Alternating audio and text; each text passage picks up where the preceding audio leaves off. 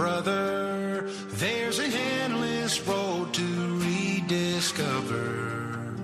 Hey, sister, know the water's sweet, but blood is thicker.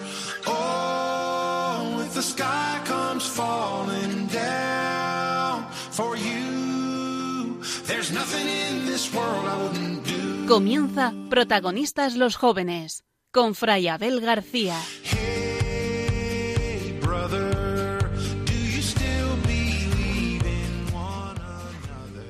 Cuentan que a San Francisco, cuando se retiraba en zonas montañosas, le encantaba buscar refugio en las hendiduras de las grandes rocas. Y no solo para repararse de las inclemencias del tiempo, sino también por lo que tenía de simbólico para él.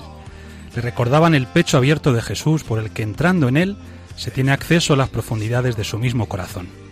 Jesucristo no fue para San Francisco una teoría, fue una persona concreta que cada día más y más tomaba posesión de él. Su vivir era Cristo. Jesús estaba siempre en sus labios, en su mente, en su corazón. Junio es el mes del Sagrado Corazón, que no es como se podría pensar una devoción de otros tiempos, sino revelación siempre nueva de la verdad de su amor. Mira este corazón que tanto ha amado a los hombres. Se trata de revivir en nosotros la experiencia del discípulo amado que, reposando en la última cena sobre el pecho de Jesús y contemplando su corazón abierto en la cruz, cree en su amor y se convierte en su testigo.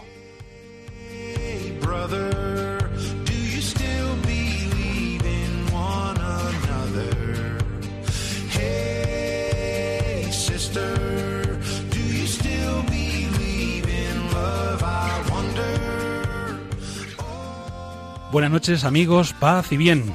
Soy el padre Abel García. Empezamos el programa Protagonistas los jóvenes con los franciscanos conventuales, aquí en Radio María, la radio que cambia vidas.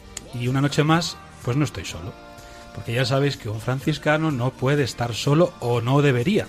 El Señor medio hermanos decía nuestro querido San Francisco, y Jesús envió a sus discípulos de dos en dos y no por casualidad. Por eso aquí a mi lado, una noche más, está el padre Juan Cormenzana. Buenas noches, padre. Buenas noches, Padre Abel, ¿qué tal? Pues bien, gracias a Dios. Contento de poder una noche más pues ofrecer a, a nuestros oyentes un programa, ojalá muy bonito y además, en esta ocasión, muy especial. Muy especial, y no solo porque estamos en el mes de junio, ¿eh?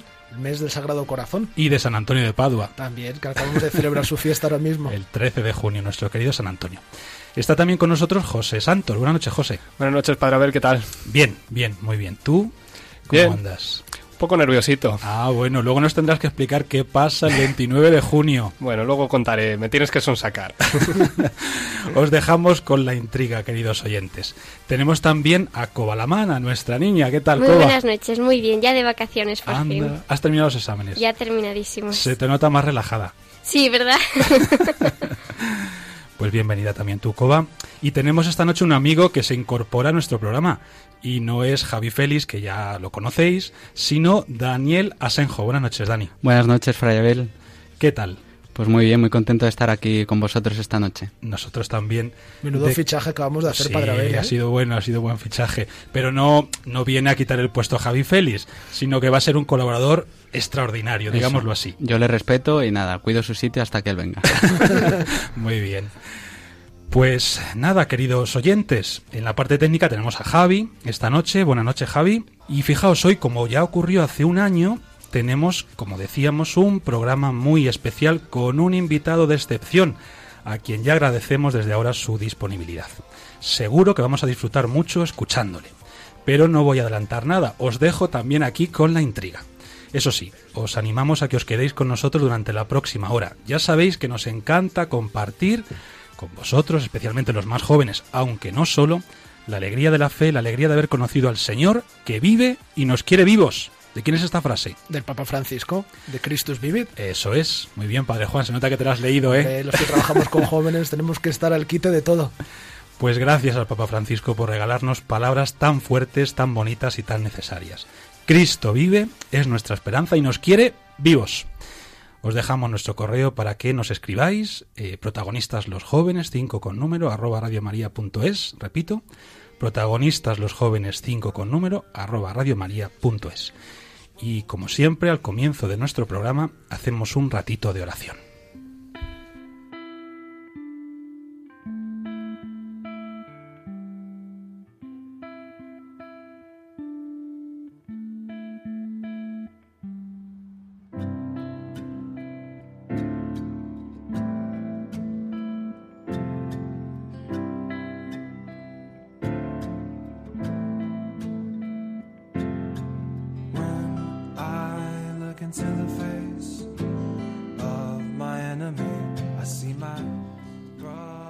Señor Jesús, ¿hay algo en el mundo más suave que tú? Tu recuerdo es más dulce que todo. Tu nombre es felicidad y trae auténtica salvación. ¿Acaso no eres, mi buen Jesús, nuestro Salvador? Sé siempre nuestro Redentor, para que así como nos diste la fe, nuestra dulzura, nos concedas también la esperanza y la caridad, de modo que viviendo y muriendo en ellas podamos alcanzarte en el cielo. Señor Jesús, concede a los pastores de tu iglesia guiar el rebaño de tus fieles, hasta que lleguen a ti, Pascua de todos los santos. Te lo pedimos, Señor Jesús, por la intercesión de tu Madre, la Virgen María, tú que eres bendito por los siglos de los siglos. Amén.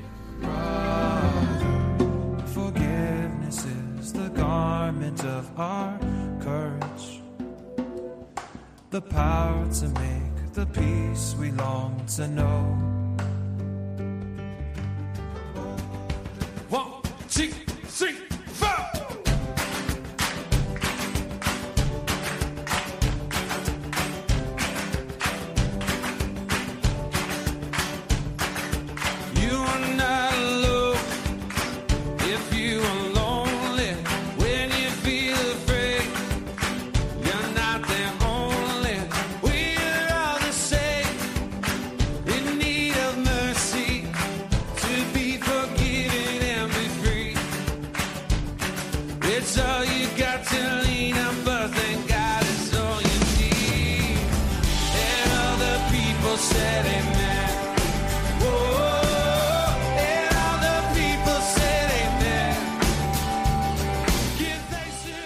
Vamos a desvelar el primer enigma de esta noche, que os hemos dejado con la intriga, queridos oyentes. José, ¿qué va a pasar el 29 de junio? Pues que dentro de 11 días a estas horas ya no seré solo José, sino que me habré casado con la que es mi actual novia, Verónica. Bueno, entonces es tu último programa de soltero. Así es. Pues hay que celebrarlo, ¿eh? Cuando terminemos esta noche hay que celebrarlo. luego, ahora además con el buen tiempo que hace de verano, pues a tomar algo. Bueno, José, cuéntanos si estás nervioso, eh, qué pasa por tu cabeza en estos días previos a tu boda, madre mía, es que... Un poquito, yo me, me siento muy pequeño, ¿no? Me siento, pues al final veo mucha adultez en esa decisión que yo en mí no veo, yo veo en mí un niño. Entonces, pues muy nervioso, la verdad. De hecho, para que veas una anécdota, ¿quién se coge en junio una gripe? Pues alguien a quien le bajan las defensas, ¿no? pues me he cogido un gripazo esta última semana tremendo. Y bueno, entiendo que es un bajón de defensas arraigado en pues un, un poquito de nerviosismo, ¿no? El cerrar el curso, todas estas cosas. Queridos oyentes, pues hay que rezar mucho por José y por su futura esposa, eh, para que realmente el matrimonio, el sacramento que vais a recibir, sea para vosotros un camino de amor, de fidelidad y de santidad. Así lo pedimos nosotros aquí esta noche. Eh, eres un colaborador muy querido y por lo tanto, pues nada, cómo no vamos a orar por ti. Y también os pedimos, queridos oyentes, que os unáis a nuestra oración por José y por su novia, que dentro de muy poquitos días se van a casar. Bueno, primer enigma desvelado. El segundo nos lo va a desvelar el padre Juan, porque decíamos al comienzo del programa que este, como ocurrió el año pasado en el programa de junio, es un programa especial. A ver por qué, José. Eh, Pues padre sí. Juan, perdón. Siempre el programa de junio traemos un invitado especial, un invitado de excepción. El año pasado, si se recuerdan nuestros oyentes, invitamos al programa a don José Ignacio Munilla. Pues bien, esta noche nos acompaña en el programa de protagonistas los jóvenes don Carlos Escribano Subías, que es obispo de Calahorra y la Calzada Logroño. Fijaos, es gallego de nacimiento, pero ingresó en el Seminario Mayor de Lérida. Estuvo en Roma estudiando teología moral en la Gregoriana y fue ordenado sacerdote el 14 de julio de 1996.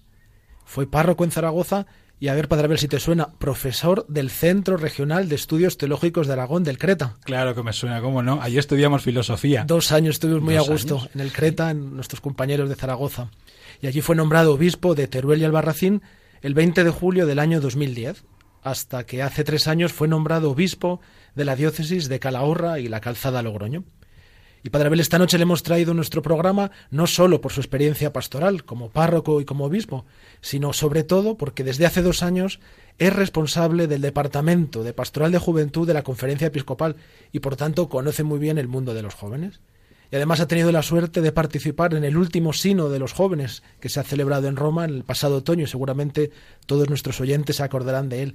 Y acaba de participar este fin de semana en Valladolid en un encuentro de jóvenes españoles que han trabajado juntos la Christus Vivit, es la exhortación que ha escrito el Papa Francisco después de la celebración del sínodo. Y por eso le hemos traído a nuestro programa, para que comparta con nosotros su experiencia y responda a las preguntas que los jóvenes le han formulado en este programa. Don Carlos, buenas noches. Buenas noches a todos y enhorabuena a José Llano primero por esta, Muchas gracias, don esta boda próxima que va a ser una cosa muy grande. Enhorabuena. Muchas gracias. Pues de verdad muchas gracias por participar esta noche en nuestro programa. Eh, nos parece que es importante, y usted lo sabe, don Carlos, que los jóvenes pues puedan también tener esa posibilidad de, de preguntar, de resolver sus dudas, de trasladar sus inquietudes, pues a un pastor de la Iglesia, en este caso a un obispo como es usted. Y bueno, ya desde el año pasado empezamos a pensar que podía ser bueno dedicar un programa al menos al año, eh, bueno, pues precisamente a esto, ¿no? Dar esta posibilidad a los jóvenes que están en nuestro ambiente, pues de dirigirse directamente a un obispo y preguntarle y trasladarle, como decíamos, sus inquietudes, sus dudas, sus deseos. Así que va a ser lo que hagamos. Eh, las preguntas van a estar divididas en diferentes bloques. Vamos a empezar por lo más cercano, que es conocerle a usted, don Carlos, un poco más. Vamos a hacerle alguna pregunta sobre su camino de fe, sobre su vocación, así que si le parece, sin más dilación, empezamos. Estupendo. Pues me lanzo y empiezo yo, don Carlos, porque este es un programa para jóvenes y nos gustaría conocer, pues, cómo también conoció usted que es obispo al Señor, cómo fue creciendo en usted Cristo. Bueno, pues yo, yo lo conocí, tuve la suerte de nacer en una familia cristiana eh, y es una de las cosas de las que uno siempre da gracias a Dios. Eh, yo recuerdo que mi padre, nosotros no teníamos una familia con, con gran patrimonio, pero mi padre yo recuerdo, ya falleció hace tres años, que nos decía, cuando yo era un, un adolescente, un chavalito, que la mejor herencia que nos podía dejar era la fe y yo no entendía muy bien, no entendía muy bien qué es lo que nos quería decir. Sin embargo, con el paso del tiempo, tanto yo como mis hermanos lo entendimos y, lo agradecemos enormemente, ¿no? O sea, eh, yo debo muchísimo a mi familia a la hora de, vivir esa experiencia de fe. Los padres- mis padres nos cuidaron y nos llevaron a la parroquia, a la vida de la iglesia, para que luego nosotros como jóvenes también fuéramos descubriendo lo que eso significaba. Pero en el origen yo tuve la enorme fortuna de tener una, una familia católica que me empujó, me acompañó y me alentó muchísimo. Don Carlos, eh, quien le ha hecho la pregunta le conoce. Nos ha dicho antes de empezar el programa que jugó con usted al billar hace unos años porque Dani Asenjo, eh, que es el joven colaborador que está con nosotros esta noche, perteneció a Acción Católica y usted fue eh, conciliario, si no me equivoco, de Acción Católica. Entonces nos decía que en un momento determinado, hace unos años, jugó con usted al billar y además le ganó. Bueno, Me ganó el obispo, me ganó Claro, el sí, obispo. sí, que ganó el obispo, efectivamente. Pues ya es extraño que te ganase, porque en fin, pero bien. Está bien, sí, sí. Sí, me acuerdo, me acuerdo de aquella partida, sí. Fue en un, en un encuentro que tuvimos y fue un rato muy agradable que pasamos, la verdad es que sí. Y bueno, al final nuestra generación eh, nos criamos entre futbolines y billares. Era el, el modo de divertirnos muchas veces, e incluso también en los seminarios, era una cosa que se prodigaba muchísimo y alguna soltura cogimos, es verdad. Sí, sí. Desde luego. Una diversión muy sana, por otro lado. Sí, sí. Pues muy bonito lo que nos acaba de decir don Carlos, que la mejor herencia que nos puede dejar la familia efectivamente es la fe, es la fe. Y don Carlos, a mí me gustaría saber, porque usted nos ha contado muy bien eh, que nació en el seno de una familia cristiana, pero ¿qué le llevó a usted a entrar al seminario?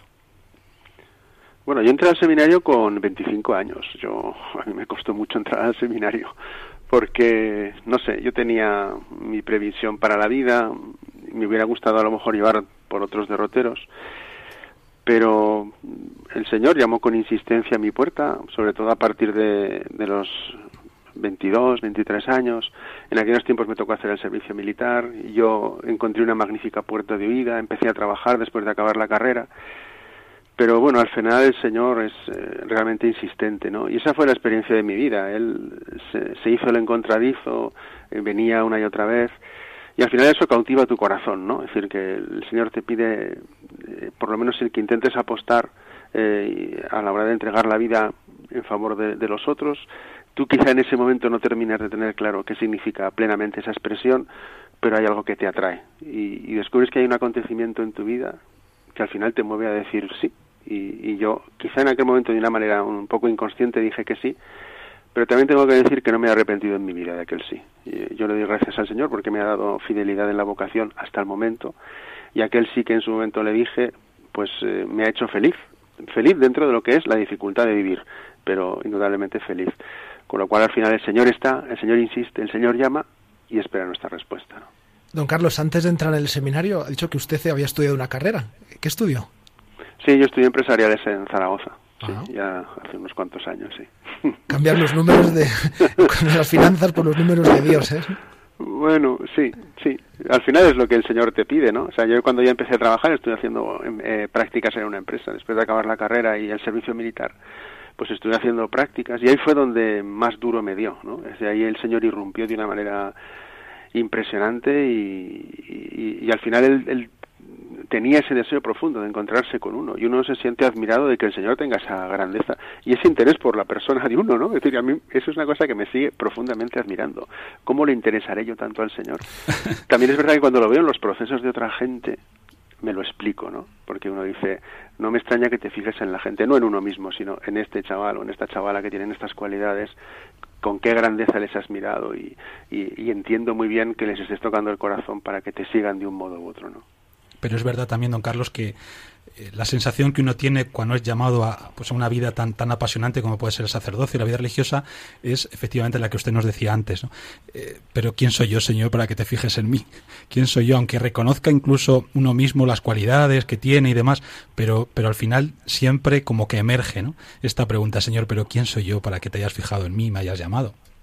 Sí, esa es la gran pregunta de la vocación, ¿no? Sobre todo cuando uno se va reconociendo en lo que es ese crecimiento en la respuesta y cuando, sobre todo cuando va descubriendo a quién responde y la grandeza que tiene a quien debe responder. Claro, tienes que responderle a Cristo mismo que te llama, ¿no? A través de la acción del Espíritu que va conformando tu vida. Pero la figura de Jesucristo, conforme uno la va descubriendo, cada vez le asombra más, ¿no? ¿Y, y por qué me llamaste a seguirte? Sabiendo de mis defectos, también mis cualidades, pero al final tú me llamas para que intente proponer tu experiencia, tu vida, tu realidad, tu palabra al mundo, eh, pues que yo no sea nunca un obstáculo, es lo que yo le pido, ¿no? Es decir, que tú me llamaste, aquí estoy, me gustaría ser instrumento en tus manos y que nunca me convierta en un obstáculo para que, para que tu palabra y lo que tú quieras transmitir al mundo pueda llegar a través mío. ¿no? Luego, don Carlos, profundizaremos un poco más en esto, que es muy bonito y que además es una pregunta que con mucha frecuencia se hacen los jóvenes, el tema de la vocación y cómo descubrir, cómo saber leer los signos que Dios va dejando en nuestra vida para saber lo que quiere de nosotros.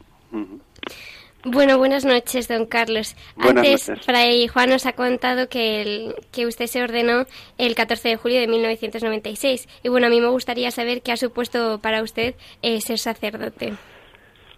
Pues eh, yo tengo vocación de cura, realmente, y, y- y a mí la parroquia me apasionaba, y es un regalo que Dios me hizo. Los años que, que fui sacerdote hasta que la iglesia me, me- me pidió que fuese obispo, pues para mí fueron unos, unos años muy fecundos, muy felices, y, en los que pude compartir la vida con, con mis feligreses. Estuve 14 años de, de sacerdote, cuatro de vicario parroquial, y luego estuve ocho de párroco en una parroquia, dos en otra, y ya me trasladaron a, a. Pero aquellos años fueron muy intensos, fueron años de compartir con la gente, con los jóvenes, con los ancianos, con los enfermos, con los pobres, fueron años de vivir con intensidad el ministerio, de descubrirte a ti mismo creciendo, de descubrir lo que significa ser sacerdote en, en, en, en la realidad, porque es verdad que en el seminario nos aportan muchas cosas, pero al final el sacerdote se configura cuando ya está sirviendo a la gente, cuando su vida se entrelaza con la de la gente a la que sirve. Y eso es realmente una experiencia maravillosa que yo creo que es una de las cosas más hermosas que me han ocurrido en mi vida, ¿no? La posibilidad de estar en una parroquia, de estar con la gente, de servirles y de vivir mi ministerio sacerdotal con intensidad con ellos, ¿no? Y don Carlos, ahora que su ministerio sacerdotal se dibuja de otra manera, que ya es obispo desde hace casi nueve años, si tuviera que quedarse con algún momento, ¿con cuál elegiría? Jo, es que es difícil quedarse con un momento. Hay tantos, Muy- ¿verdad? Hay muchos momentos. Hombre, también hay momentos amargos, ¿eh? No te creas tú que... Pero hay muchos momentos hermosos. Yo qué sé, me quedo con... Pues mira, me voy a quedar con, por, por un lado, con el- lo- las visitas pastorales, que yo creo que es una de las cosas más bonitas que hace un obispo, que es volver a las parroquias, estar con la gente, estar con tus curas, ver cómo están trabajando, la ilusión que tienen, los problemas que tienen. Eso es, eso es profundamente hermoso a mí. Es una cosa que, que me atrae enormemente. Otra cosa con la que me quedo son las jornadas mundiales de la juventud en las que he participado como, como obispo porque he tenido mucha suerte.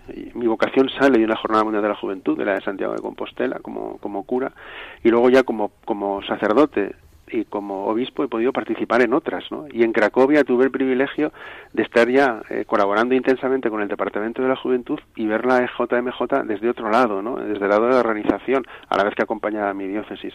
Eso también me quedaría con ello. Y un último elemento con el que me quedaría sería el trabajo con las familias. Yo creo profundamente en la pastoral familiar y en la pastoral juvenil.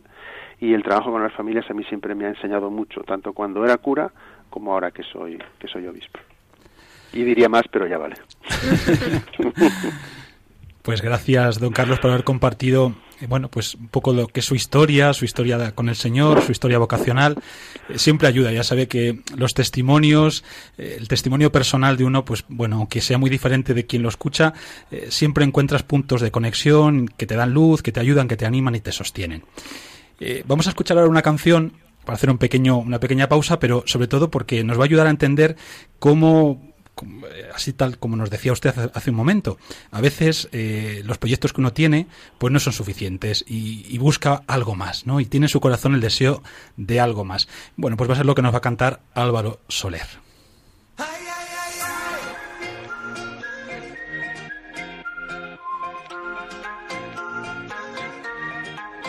Las cuatro paredes de nuestro hogar no eran suficientes para aguantar. Llevábamos dentro algo más, picaba la curiosidad. Las cuatro paredes cayeron ya.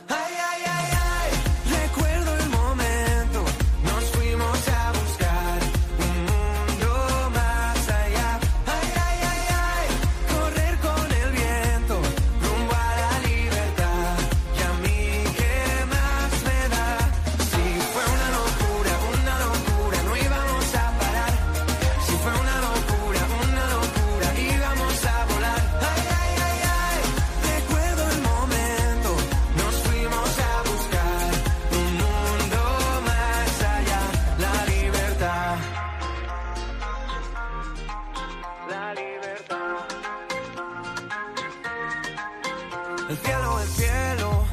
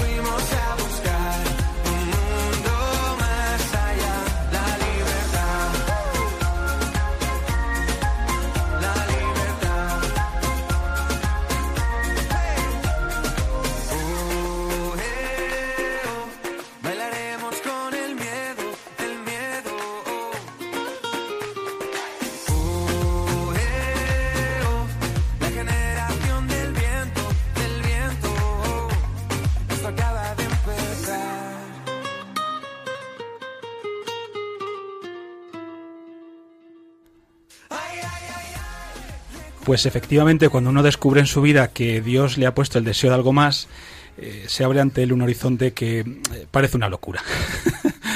Lo de ser sacerdote, entregarse al Señor y bueno, ya no digamos ser obispo, pues es un poco locura, pero bendita locura. Queridos oyentes, eh, estáis escuchando el programa Protagonistas los jóvenes con los franciscanos y bueno, un programa muy especial porque tenemos con nosotros a don Carlos Escribano, obispo de Calahorra, eh, Logroño, La Calzada.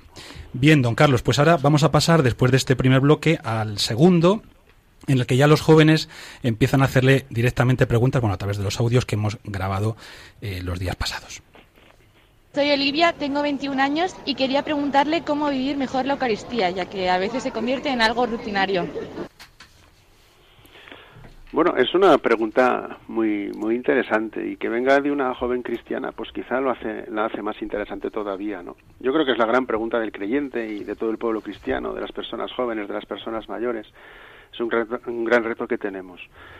quizá lo que uno tiene que descubrir para vivir mejor la Eucaristía, sobre todo la celebración de la misa, es terminar de entender lo que allí ocurre. Y, y eso es muy interesante tener cuando menos un bagaje en, la- en el que los elementos litúrgicos que van, que van eh, apareciendo en la celebración de la Eucaristía yo sea capaz de dialogar con ellos. O sea, en la, la liturgia de la, de la Iglesia, la celebración de la Eucaristía, al final Dios entabla un diálogo con su pueblo, con sus creyentes. Y es muy interesante meterse en ese diálogo, ¿no? Y cuando uno lo va descubriendo paulatinamente, sabe leer los gestos, lo que allí está ocurriendo, escucha con atención la palabra, es decir, Dios habla de un modo singular a su pueblo, habla de un modo singular a mi persona, que estoy presente. Cuando eh, se dicen las palabras de la consagración, se hace la oración de los fieles, son tantos momentos de una intensidad tan grande que uno tiene que hacer ese ejercicio para que no se convierta en una experiencia rutinaria. Yo recuerdo que un sacerdote amigo mío mayor, muy mayor, yo no era cura entonces, era un cura de mi pueblo, nos decía siempre que uno no puede salir de la misa como entra y ahí tiene que hacer un propósito, es decir, la Eucaristía tiene que ser siempre una realidad transformante. Me tengo que dejar transformar como el pan y el vino se convierten en el cuerpo y la sangre de Cristo. Cuando yo participo en la Eucaristía, tengo que hacer el propósito de dejarme transformar por esa presencia que en el fondo es acoger existencialmente el pan y el vino que comulgo. Eso supone concentrarse un poquito ¿eh? y, ver cómo puedo realmente eh, estar atento a lo que allí ocurre para que la misa no termine de convertirse solo en algo que está pasando ante mis ojos, pero que me resulta muy difícil centrarme en lo que estoy viviendo. Meterse, pensar, vivir y si no, pues pedir al ángel de la guarda que nos eche una mano. Muchas veces nos ayuda a centrarme cuando tenemos la cabeza en otro sitio, ¿no? Cuando nos distraemos. Qué bonito, don Carlos, una realidad transformante. ¿no? Así ha definido la Eucaristía, el encuentro con Cristo en la Eucaristía. Uf, si uno hace un poco de examen de conciencia, dice, Dios mío. Pero bueno, todo lo mejor está por llegar todavía, hay que pensar en positivo. Y es la sabiduría de nuestros mayores, ¿eh? Esos, aquellos curas mayores que llevan toda la vida, yo recuerdo sus palabras, claro, llevaba toda la vida, ¿eh? Y, y, y, al final yo creo que eso surgía de su propia experiencia vital y de cómo vivía en la Eucaristía, ¿no? Claro. Hola, don Carlos, soy Tabata, tengo 18 años y normalmente me cuesta mucho el momento de la confesión porque no sé muy bien cómo debo hacerlo y los motivos por los que me debo confesar. Entonces, ¿podría darme alguna indicación sobre cómo debo prepararme cuando vaya a ir a confesarme? Bueno, pues la preparación a la confesión pues, siempre la hacemos desde, desde lo que tiene que ser un examen de conciencia, ¿no? El examen de conciencia es ponernos delante de Dios. Pero también hay otros elementos que a nosotros nos ayudan para a la hora de poner nuestra vida delante de Dios y contrastar con su bondad eh, lo que a nosotros a veces no nos sale, que es en lo que vamos descubriendo que vamos fallando y que tenemos que pedirle perdón al Señor. A veces también es tomar conciencia de lo que significa la suerte que tenemos de poder participar en el sacramento de la reconciliación. Al final, el Señor nos llama porque quiere, a través nuestro, transmitir su misericordia al mundo. Y es muy bueno, muy importante que uno tome conciencia de eso. ¿Qué es lo que ocurre? Que cuando yo intento transmitir esa misericordia, muchas veces lo que he hecho ha sido desgastarme y no tengo nada que transmitir. Si yo me siento llamado a transmitir la misericordia y veo que no soy capaz, lo primero que tengo que hacer es que pedir, pedirle al Señor el que pueda recuperar esa misericordia. ¿Y cómo me la concede de un modo singular? En el sacramento del perdón. Si uno tiene un dinamismo evangelizador en su corazón, sabe que el sacramento del perdón lo que hace es llenarle plenamente para que esa misericordia, que al final va a hinchar todo nuestro interior en el buen sentido de la palabra, la podamos transmitir a los demás. Y a partir de ahí es cuando ya me va a empezar a costar menos, porque en el fondo lo que hago es descubrir obstáculos que impiden al Señor manifestar su presencia y su amor a los demás a través mío. ¿Y qué es lo que hago? Con la confesión, por la gracia de Dios, lo que hago es eliminarlos. Restauro mi relación con Él, acojo plenamente su misericordia y puedo llevarla a los demás. Eso hace que yo deje de vivir mi fe como algo personal o aislado, sino que el que yo persevere en gracia, el que yo no cometa pecados, es lo que Dios quiere utilizar, también en el buen sentido de la palabra, para transmitir su presencia en los demás hombres. Con lo cual yo tengo una gran responsabilidad. Eh, vivo mi relación de amistad con Cristo, porque en esa relación de amistad el Señor quiere llegar a todos los hombres que están conmigo y a todas las mujeres, ¿no? Claro, don Carlos, porque muchas veces los jóvenes viven el sacramento de la confesión como un peaje, como algo inevitable, y no descubren lo que usted ha dicho, que es una suerte dejarme transformar por él. Y es un momento de gozo profundo. Y, hombre, a uno siempre le da una cierta, un cierto reparo humano, ¿no? Pues ha metido la pata, pues hombre, ir a decir tal. Pero claro, uno tiene que ver más allá del, de ese momento de inquietud que uno surge o de vergüenza, decir, ay, ahora que le digo, pues fíjate tú, yo qué sé, esto qué será o qué no será. Pero claro, es tan grande el abrazo del Padre que nos perdona y nos reconcilia, nos llena de su misericordia y de su gracia para seguir caminando. Yo la experiencia que tengo y la he tenido durante toda mi vida es que cuando uno sale del sacramento del perdón, tiene una sincera alegría interior y además una alegría muy serena, pero que es fruto de una confianza y de un encuentro que se ha producido. Yo os animaría a vivir ese encuentro, o sea, es decir, el sacramento de la confirmación, no centrarme en mí y en mi pecado, hacerlo solamente pues porque quiero reconocerme limitado delante del Señor, pero pensar la grandeza del encuentro en el sacramento, de un Dios que asume ese pecado, que lo perdona y que lo que hace es darme su gracia para que pueda seguir creciendo y pueda seguirle pues conforme al plan que él ha establecido para mí, ¿no? Es que eso es un gozo tan grande que a veces la vergüenza momentánea nos hace perder la grandeza del momento, ¿no? Es verdad. Soy Carlos, tengo 21 años. Quería preguntarle cómo perseverar en la oración cuando se está en un momento espiritual más seco. Pues es una gran pregunta, la verdad. Es, eh, es muy interesante. No lo sé, es decir, cuando uno está en un momento seco, qué difícil es perseverar en la oración. Sin embargo, posiblemente sea cuando más hay que perseverar en la oración. Y, y yo creo que eso es un, un- un elemento que a veces se nos, se nos puede olvidar. A veces también la sequedad en la oración surge por el hecho de, que nosotros acabamos protagonizando una ausencia. O sea, estamos secos sencillamente pues porque nos vamos alejando paulatinamente de Dios. Cuando nos intentamos poner en su, en, en- en su presencia, pues es como si nos hubiésemos enquilosado mucho y entonces no nos terminan de salir las cosas, lo dejamos antes. Pues a veces es el- la capacidad de volver a ordenar los tiempos. Es decir, yo recuerdo esa frase que utilizamos tantas veces y yo y la experiencia uno le dice que es verdad, que muchas veces no rezamos tanto por, por falta de tiempo, sino por falta de amor. Y, y eso es bueno no perderlo de vista, ¿eh? porque muchas veces también, eh, si por el tiempo fuese, no rezaríamos nunca, pero que el amor nos haga vencer esa falta aparente de tiempo que podemos tener, porque eso es lo que acaba quebrando la sequedad. Si yo puedo pedirle al Señor la gracia de que me acerque cada vez más a Él, si persevero en los tiempos, a veces con una cierta disciplina y con una cierta autoexigencia, buscándole con sincero corazón, no hay que olvidar que el Señor nunca se deja ganar en generosidad. Y a veces lo que han hecho siempre nuestros mayores, ¿eh? a veces cuando uno no le sale la oración de manera espontánea, pues cógete un texto del Evangelio, cógete un texto que te ayude a rezar, cógete una canción que haga que tu espíritu se abra, a la, a- que tu corazón se abra a la acción del espíritu. Utiliza esos recursos que otras veces te han funcionado y que cuando los refrescas te pueden ayudar a vencer ese momento de sequedad. ¿no? Yo creo, don Carlos, que usted ha dado en la clave porque somos expertos en justificarnos y en buscar excusas, ¿no? Y cuántas veces decimos que no tenemos tiempo ni para rezar ni para ir a misa, y en el fondo lo que usted ha dicho es una falta de amor. Qué importante. Bueno, yo quizá uno habla de su experiencia personal, ¿sabes? Entonces, uno se dice a sí mismo, eh, quieto, a ver qué, porque es, al final es, y cuando uno le falta la vida de oración, dice, es como el piloto de la gasolina que se enciende cuando uno va por la carretera, ¿no? Decir, uy, aquí pasa algo, pasa algo, hay algo que me está obstaculizando. Y a lo mejor más que ir a- al, orden, que es importante también, ¿eh? O sea, a veces también es decir, voy a ordenarme para tener los tiempos para aquello que yo que considero que es importante, pero en la pregunta en el fondo, de fondo es decir, bueno, y, y- mi relación con Dios, ¿realmente estoy correspondiendo a ese amor? Esa es la gran pregunta, ¿no? Que es lo que hace que uno vuelva al, al, al, al origen y a, y a lo que tiene que hacer, ¿no? Vamos con otra pregunta, don Carlos. Hola, don Carlos. Me llamo Paula Rey, tengo 18 años y mi pregunta es eh, acerca de qué hacer cuando, cuando dudo sobre mi fe. Pues está- joder, son unas preguntas muy buenas, la verdad, todas, me parecen todas muy buenas. Pues no sé, ¿qué, qué hacer cuando dudas de tu fe?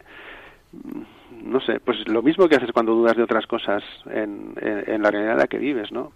Eh, también es verdad que cuando uno duda en la fe, eh, a veces lo primero que tiene que hacer es intentar eh, ver por qué se ha generado la duda Eh, a veces la duda surge eh, sencillamente por- porque yo no tengo la formación suficiente y eso eh, hay ocasiones que, incluso al obispo le, le puede ocurrir, pueden surgir elementos, a lo mejor no te ponen en duda la fe, pero sí elementos que te cuestionan, que te plantean y tienes que, que ampliar el horizonte, tienes que profundizar, tienes que estudiar, tienes que leer eh, para ver qué respuestas nos, nos está dando la Iglesia respecto a aquello que, que a mí en ese momento determinado me hace dudar.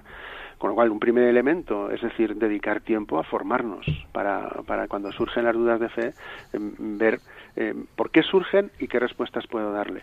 Pero también hay otro camino, a lo mejor más, más sencillo, ¿no? Que eh, aparte de que uno pueda consultarlo en Internet, que tiene su lado bueno, pero también tiene su lado complejo, ¿no? Eh, a veces es muy interesante contrastarlo con, con gente que tenemos a nuestro lado, ¿no? Pues, pues tus catequistas, tus curas de referencia, tus padres, la gente creyente que está en tu entorno, que te, te ofrece una cierta garantía, el poder plantear las cosas. Muchas veces nuestras dudas de fe no somos los primeros en el mundo que nos ocurren. Muchas dudas de fe son compartidas. Bueno, pues eh, intentar caminar con otros para poder plantearlas. Una cosa que no hay que hacer nunca con las dudas de fe es guardárselas o intentar resolverlas a mi manera, porque muchas veces resolverlas a mi manera me llena, me lleva a no resolverlas y lo que hace es generar, si cabe, más dudas todavía.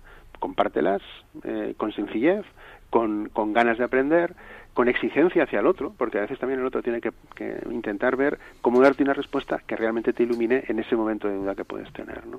Y luego, don Carlos, también cómo ayuda a lo que decía antes, ¿no? Ese volver a ese primer encuentro, ese volver a Galilea, allí donde el Señor aguarda, ¿no? De ver cómo verle otra vez en, en, en lo que tú has vivido, en tu propia experiencia y, y volver a abrazarle. Hacer memoria, ¿no? Eso le Es que yo creo que eso también es fundamental, ¿no? El, el, el cómo puedo recuperar en, en, en mi propia experiencia de vida eh, lo que significa lo que Dios me ha dado, ¿no? Pero también es verdad cuando uno va creciendo, cuando uno va madurando en la fe, el, ese amor primero siempre permanece y a veces es muy interesante volver a él. Pero es verdad que el horizonte se amplía conforme se amplía lo que yo soy y lo que yo vi, y lo que yo y lo que yo vivo, ¿no?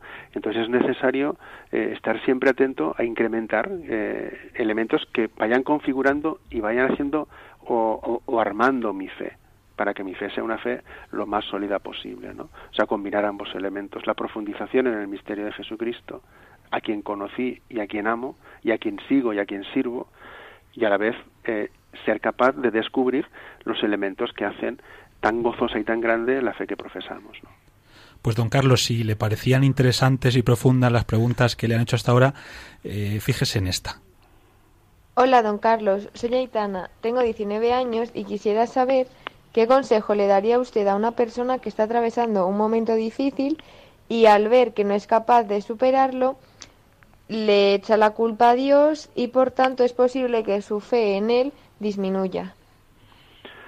Pues ese es un proceso que se da muchas veces, es verdad, en, en, en nuestros jóvenes, ¿no? Y también a veces viene por porque quizá la figura que uno puede tener de Dios es la que es, pero bueno, independientemente de disquisiciones, a una persona que se encuentra en una situación de dificultad, muchas veces lo primero que hay que hacer es intentar escucharle, ¿no? Y, y hay que intentar ponerse también en su situación, eh, por qué está viviendo la dificultad que está viviendo. Y, y esa realidad en la que él culpabiliza a Dios, eh, intentar descubrir con él o con ella eh, por qué se está produciendo esa situación. Mostrarle el rostro bondadoso de Dios. A veces se puede producir una situación de bloqueo en la persona, pero nosotros siempre tenemos que actuar y proponer desde la esperanza, ¿no? Es decir, eh, la realidad del mal no surge del corazón de Dios. Dios lo que siempre quiere es el mayor bien para sus hijos, aunque es verdad que en el caminar por el mundo puede haber pruebas que muchas veces nos derriban y terminan casi casi doblándonos la rodilla. Bueno, pues hay que levantarse, hay que levantarse para, para ver cómo podemos seguir caminando y, y no dejar que, eso al final eh, atente contra nuestra fe, porque nos haría perder ese horizonte del que realmente puede ser nuestro apoyo, Él puede ser nuestro apoyo. Yo entiendo que muchas veces cuando te toca vivirlo con la gente, eh, a veces es más fácil eh, decirlo que luego ayudar a vivirlo, ¿no? Pero yo creo que es muchas veces esa capacidad de estar a su lado, de intentar entenderle, de caminar con él o con ella para para que al final la imagen de Jesús, la imagen de Dios, vuelva a recuperar su lugar adecuado para que ilumine también esa situación de dolor y frustración que el Señor nos enseñó a hacerlo a través de su donación. ¿no? O sea que no caben las respuestas fáciles en estos En- casos. cuando hay sufrimiento, yo no he encontrado nunca una respuesta fácil, porque al final cada persona la vive de un modo distinto y de acuerdo con cómo le está afectando. Eh, es, habitualmente es una, una realidad enormemente compleja. Por eso es muy importante eh, tener la capacidad de escuchar para ver en las palabras que, que la persona está desgranando qué le está ocurriendo en realidad, ¿no? Porque muchas veces uno puede echar la culpa a Dios, pero eh, pues porque quizá no se le ocurre a quién culpar y hay otras muchas cosas que culparía incluso a uno mismo y, sin embargo no sabe expresarlo o prefiere no expresarlo por distintos motivos, ¿no? O sea, yo creo que en un momento difícil lo primero que hay que hacer es ponerse a la escucha, ver qué, qué está diciendo con sus palabras y qué no está diciendo con sus palabras la persona que sufre para intentar interactuar con ella y llevarle la luz de la gracia y, y del amor de Dios, ¿no? Pues queridos oyentes, estáis escuchando el programa Protagonista los Jóvenes con los franciscanos conventuales y esta noche contamos con la presencia de don Carlos Escribano, obispo de Calahorra, Logroño, La Calzada. Eh, jo, estamos disfrutando mucho, la verdad.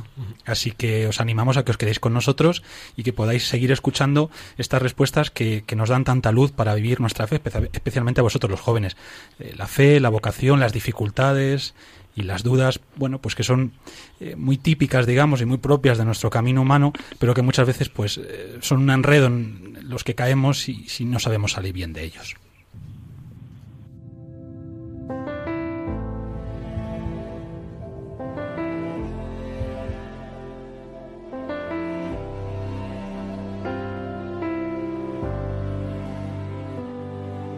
Es triste ver la noche si no estás. No puedo más. No quiero más. Te fuiste antes de tiempo sin hablar. Sin explicar. Y ya no estás.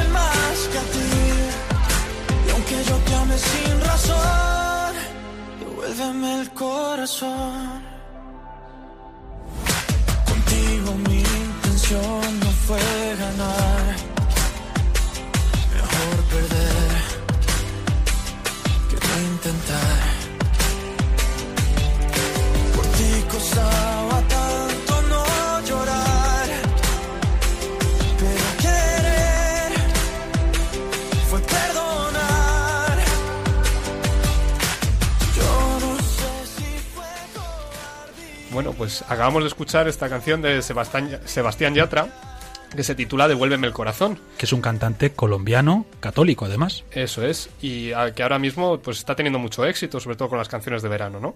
Y es muy curioso que justamente en la primera frase de su canción dice, es triste ver la noche si no estás. Pues yo creo que esto, si cada uno lo lee, como decía don Carlos, pues la- los problemas los sufre cada uno de su manera. Y si leemos esta frase, cada uno le pone un tú a este si no estás, ¿no? Y además las respuestas de don Carlos están hablando de encuentro, de ausencia, de diálogo. Qué importante es sentir la presencia del Señor con nosotros. Bien, pues seguimos escuchando preguntas y inquietudes de, de nuestros jóvenes. Soy Clara y tengo 26 años. Mi pregunta es, ¿cómo sabes lo que Dios quiere de ti? Gran pregunta, don Carlos. Es la pregunta. Es la pregunta. Es un. Con mayúscula. Es la pregunta. ¿Y cuánto se come la cabeza a nuestros jóvenes, eh? Hace un ratito que acabo de estar con uno, precisamente era esto, pero, Fayabel, ¿pero cómo sé yo lo que quiere Dios de mí? Digo, mira, pues tienes que escuchar el programa. Protagonista de los jóvenes, porque el obispo don Carlos nos va a dar la respuesta. Que se- tú escucha el programa que seguirías tan confundida, Clara, no te preocupes. Bueno, yo qué sé, el cómo saber lo que Dios quiere de uno, ¿no? Pues eh, Yo creo que el Papa en eso ha dado, eh, ha dado algunas pautas que yo creo que son muy bellas por sí mismas, ¿no? Es decir, la, la gaudete exultate. O sea, yo cuando tratas con jóvenes de- que están en distintas situaciones, yo les digo, mira, yo no sé qué exactamente qué te pide, pero sí tengo la seguridad de que te pide una cosa. Eh, Dios nos pide a todos la santidad. Eso, es, eso es un elemento evidente e irrenunciable. ¿no? La santidad entendida como plenitud del desarrollo de nuestra vocación bautismal, la santidad vivida en el contexto de la Gaudete Exultate, que yo creo que es interesantísimo, que al final es la experiencia de, bus- de buscar la, la mejor versión que tengo para ofrecerla a los demás. Y a partir de ahí ir formulando también las preguntas de manera adecuada, ¿no? La Gaudete Exaltate la recupera el sínodo y de algún modo la Christus Vivit, ese, ese tipo de preguntas cuando va haciendo un planteamiento sobre la vocación y un discernimiento. Es muy importante, por un lado, descubrir que tu vida es una misión, que tu vida es misión y que Dios a través de tu vida quiere transmitir un mensaje al mundo. Y que al final la pregunta no es tanto que yo qué tengo que hacer yo con mi vida, sino a quién se la quiero entregar. Porque si yo estoy constantemente mm, sobrevolando sobre mí, me cierro en mí mismo y al final corro el peligro de marearme, de tanto dar vueltas sobre mí mismo. O sea, mira el horizonte, mira a los demás. Eh, ¿Estás dispuesto a apostar para, para, para entregar, para arriesgar, para darte, eh, para descubrir que a través de ti Dios quiere transmitir un mensaje a los demás? Si eres una persona creyente, ese tipo de elementos lo que hacen es eh, situarnos de manera adecuada a la hora de plantearnos aquello que, que, Dios quiere. Otra cosa ya es como yo pueda, pueda eh, concretar esa vocación o esa donación. Pero hablamos otra vez, como decíamos hace un momento, de un misterio de amor. Es decir, al final todas las vocaciones tienen un elemento común, que es la respuesta de alguien que ama a un amor primero que ha descubierto. O sea, ¿por qué yo me planteo la vocación? ¿Por qué me pregunto qué es lo que Dios quiere de mí? Porque a mi manera, en el sentido de que cada uno lo hemos sentido de un modo distinto, me he sentido amado por Él. Y caray, cuando me siento amado por el Señor, lo que me exige ese amor es intentar responderle. Esa es, la gran clave, ¿no? Y, y, ¿Y cómo puedo darte esa respuesta? ¿Cuál es el camino que tengo que recorrer? Eh, bueno, yo creo que si uno va descubriendo esa experiencia de amor, se mete también en una cuestión que para nosotros es fundamental en el proceso vocacional, cuando va madurando, también en el inicio, porque está en el horizonte, que es, mira, tú tienes que llegar en ese misterio de amor a lo que nosotros llamamos la esponsalidad. La esponsalidad es que llegará un momento en que tú estarás en disposición de dar la vida por amor. José, que se va a casar dentro de, de unos días, lo sabe muy bien porque Sí. eh, quiere amar a su esposa como su esposa le ama a él dando la vida y vosotros que sois franciscanos y un servidor lo sabemos muy bien porque el momento de nuestra ordenación decidimos dar nuestra vida por una comunidad, por la iglesia, por, por, por nuestros hermanos en esa experiencia de esponsalidad. Decimos, decidimos dar la vida. Cuando uno se va metiendo en ese juego de amor, cuando uno se va metiendo en esa realidad en la que soy consciente de que Dios a través mío quiere transmitir un mensaje al mundo, se va clarificando la respuesta. Si yo me cierro solo en mi persona, al final eh, muchas veces se crea una cierta nebulosa porque en el fondo estoy más preocupado de mí mismo o de mí misma que de lo que Dios quiere, ¿no? Y ahí mm, la cosa no puede terminar de, de funcionar, ¿no? No termina de funcionar. Tenía que ver, don Carlos, la cara que se le ha puesto a José. Cuando ha dicho estas palabras, está muy sensible, está muy sensible, claro. Si es que, a ver. Hombre, Pequeño normal, ¿no? Como para no estarlo. Escuchamos otra pregunta que tiene mucho que ver con esta, pero quizá da un pasito más aún. Buenas noches, me llamo Fray Daniel, tengo 25 años y mi pregunta para don Carlos es, en el proceso vocacional muchas veces surgen un montón de miedos, a veces incluso paralizantes, ¿cómo hacer para superarlos y hacer lo que Dios quiere? Bueno, también eso, la Christus Vivit también habla algo de esto, en la, cuando habla del tema del discernimiento. Los dos últimos capítulos de la Christus Vivit son, un manualito para estas cosas que yo creo que tienen cierto interés y, y la última parte del capítulo cuarto también. Eh, pues en el proceso vocacional claro que pueden surgir miedos, pero uno tiene que hacer un discernimiento sobre qué significan esos miedos. Eh, a veces hay miedos que pueden ser que están llenos de sentido común, que sencillamente no, no es tanto un miedo, sino, sino un poner los pies en la realidad. Dice el Papa en la Christus Vivit que a veces es bueno que uno analice lo- los dones que tiene, cómo los puede poner al servicio de los demás, si realmente yo puedo valer para eso. Eso sencillamente es discernimiento, eso no es miedo.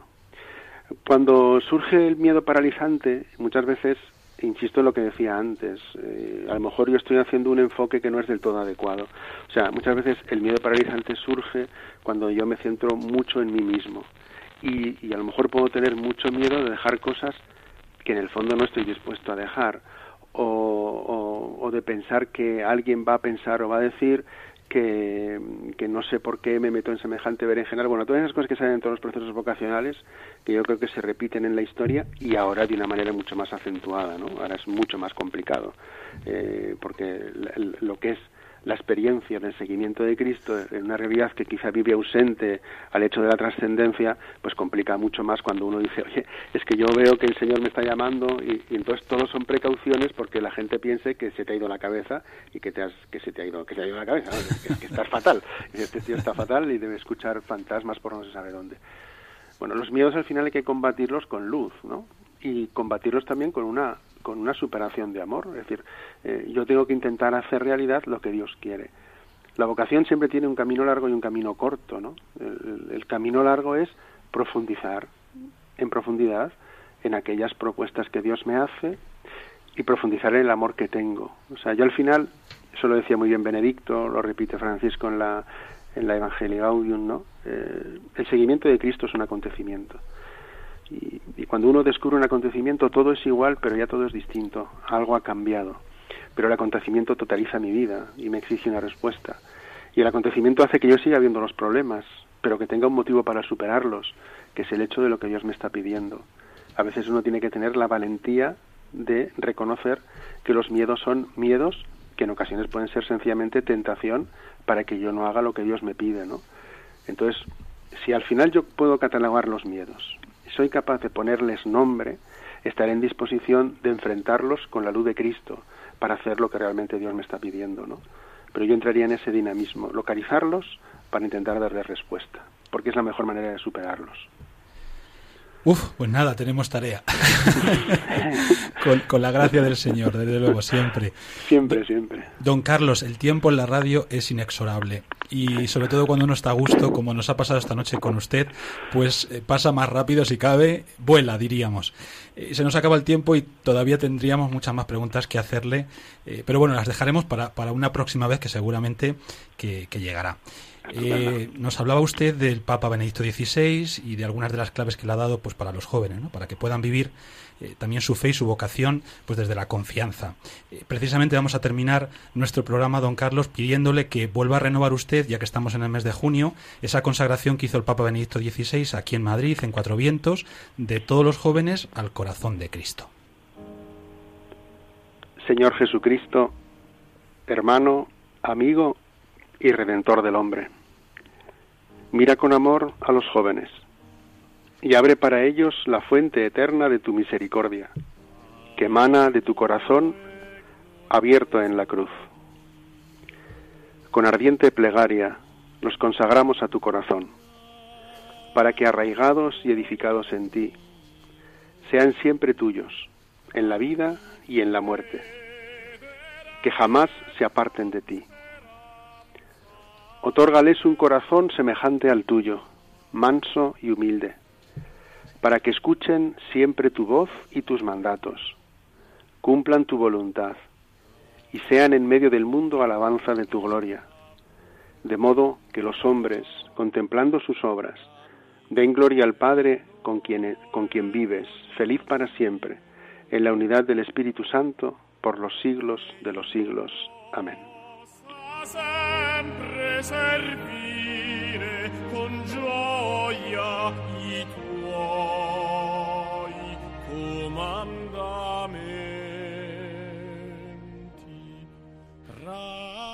Queridos oyentes, pues hasta aquí nuestro programa del mes de junio. Eh, protagonista los jóvenes Tercer martes de cada mes con los franciscanos conventuales. Gracias a todo el equipo, gracias Padre Juan Cormenzana. Gracias, Padre Abel. Qué noche tan bonita, ¿eh? Preciosa, de verdad que sí. Eh, José Santos, eh, felicidades, enhorabuena, ánimo. Muchas gracias y me acordaré de todos y acordaos de nosotros. Claro, que sí. Eh, Coba Lamana, Muy gracias. buenas noches. Y Dani Asenjo, buenas noches. Y buenas noches a todos. A Javier lo tenemos en los servicios técnicos también, muchas gracias. Y a don Carlos, obispo de Calahorra y la calzada de Logroño, le pedimos que nos dé su bendición para terminar el programa. Pues que el Señor esté con vosotros. Y con con tu tu espíritu. Y la bendición de Dios Todopoderoso, Padre, Hijo y Espíritu Santo, descienda sobre vosotros. Amén. Dios se lo pague, don Carlos. Gracias. Muchas gracias a vosotros. Buenas noches a todos. Paz y bien. Hey, brother, there's an endless road to rediscover. Hey, know the water's sweet, but blood is thicker. Oh, for you, there's nothing. Han escuchado Protagonistas los jóvenes con Fray Abel García.